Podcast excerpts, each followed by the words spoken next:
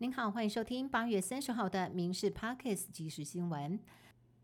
强烈台风苏拉的暴风圈已经在今天上午十一点接触恒春半岛陆地。气象局预估，苏拉暴风圈可能今天晚上到深夜就会脱离台湾陆地，影响较原本预估的低一些。主要原因在于苏拉的路线持续往南修正，跑得比预期还要快。日前原本预估苏拉和海葵可能产生藤原效应，但是目前两者的中心相距还有一千四百公里，发生藤原效应的几率逐日降低。红海创办人郭台铭宣布独立参选，向政坛投下震撼弹。他二十九号参加台北市计程车工会的普渡参会，本来要和民众党主席柯文哲喝和解咖啡。不料两个人竟然只有互动三十秒，礼貌性的握手寒暄之后，柯文哲就先行离开，并没有坐下来一同喝饮料。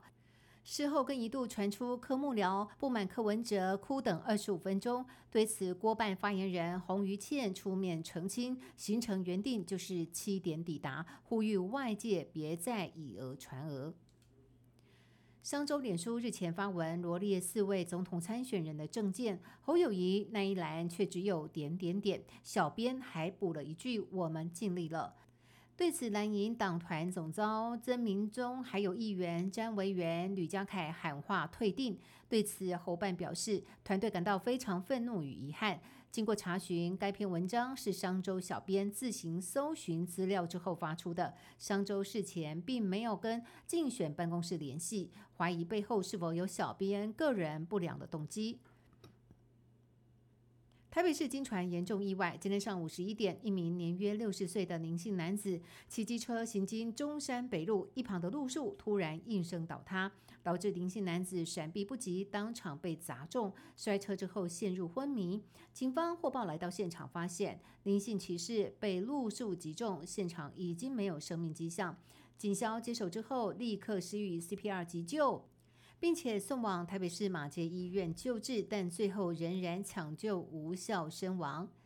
今年七月之间爆发黄姓女大生在新北市新浦捷运站遭三十公斤冷气从天而降砸死的意外，法务部与犯罪被害人保护协会协助家属申请犯罪被害补偿。新北地检署昨天下午开会审议，因为女大生确实因犯罪行为而死亡，犯罪事实明确，全数出席委员决定补偿新台币一百八十万元。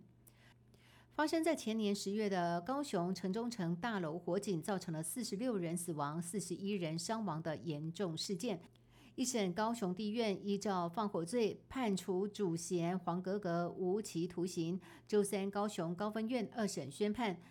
认定案发之前，黄格格曾经自录十八段语音档给郭姓男友，内容具有不确定杀人故意，改用杀人罪论刑，认为黄格格可教化性低，不过并没有达到最严重情节所认定的故意杀人，刑度维持无期徒刑。台湾疫苗厂商高端。研发的新冠疫苗最近获得了世卫组织技转认可，未来将开放授权提供疫苗配方和生产技术给有需要的国家，同时也成为了第一个加入联合国药物专利池 MPP 的疫苗产品，替全球工位尽一份心力。而消息一出，也让高端今天的股价一开盘就上涨了六点三元，涨停锁死。苏拉台风直逼台湾最南端，恒春农历七月的重要盛事——百年树菇棚民俗活动，也在恒春半岛六个乡镇停班停课之后宣布停办。不少的选手早就准备要大展身手，却因为台风搅局被迫停止比赛，大家都觉得很遗憾。不过，主办单位恒春镇公所也特别赠送顺风旗，送给宜兰的抢孤队，感谢双方长久以来交流流的情谊。花莲卓溪乡部落传出黑熊下山觅食，闯入居民的鸡舍吃鸡的情况，林业保育署花莲分署随即派员前往执行驱离，释放大龙炮来进行驱赶。